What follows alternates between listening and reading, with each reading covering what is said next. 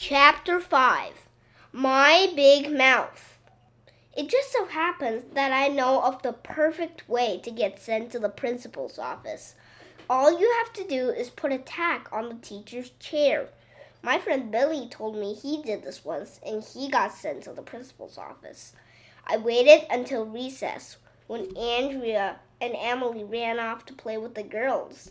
Then I told the plan to my best friend Ryan and Michael. That's genius! exclaimed my best friend Ryan. What if Miss Daisy gets hurt? asked Michael. She won't get hurt, I told him. She'll jump up so fast that she won't hardly feel it. So at the end of recess, the three of us snuck back into our classroom. It was empty. Miss Daisy was eating in the teacher's room. Ryan pulled the tack out of the bulletin board and put it on Miss Daisy's chair. Then we ran out to the playground just as the end of recess bell was ringing.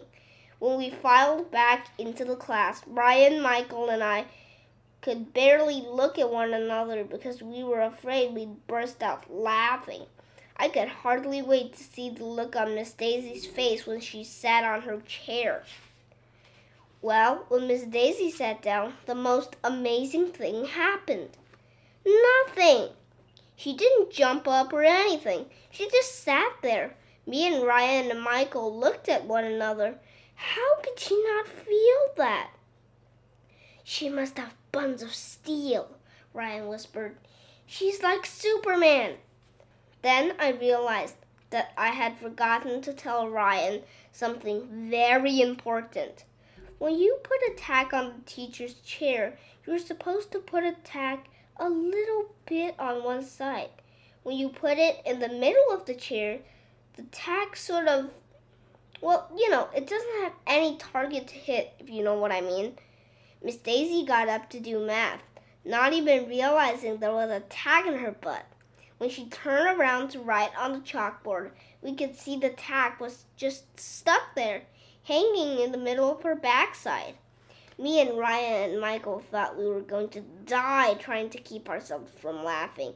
It was probably the funniest thing that had ever happened in the history of the world.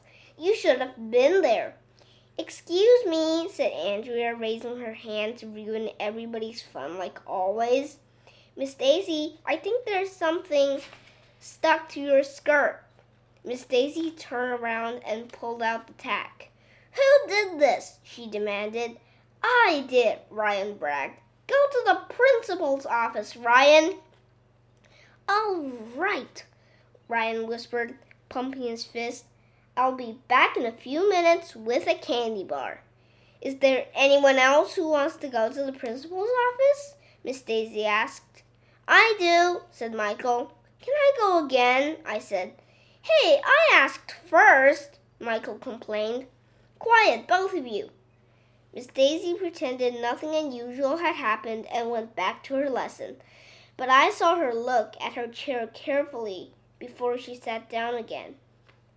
A few minutes later, Ryan came back to the classroom. Mr. Klutz was with him. So, did he give you a candy bar? I whispered excitedly when Ryan sat down. No, Ryan whispered back. When I told him that I thought he would give me a candy bar like he gave one to you, he got really upset. He told me he was going to call my parents and have them come in to talk about what happened. I think we're all in big trouble. Oh man! I decided that maybe it wouldn't be such a good idea to be best friends with Ryan anymore. I should have kept my big mouth shut about the candy bar.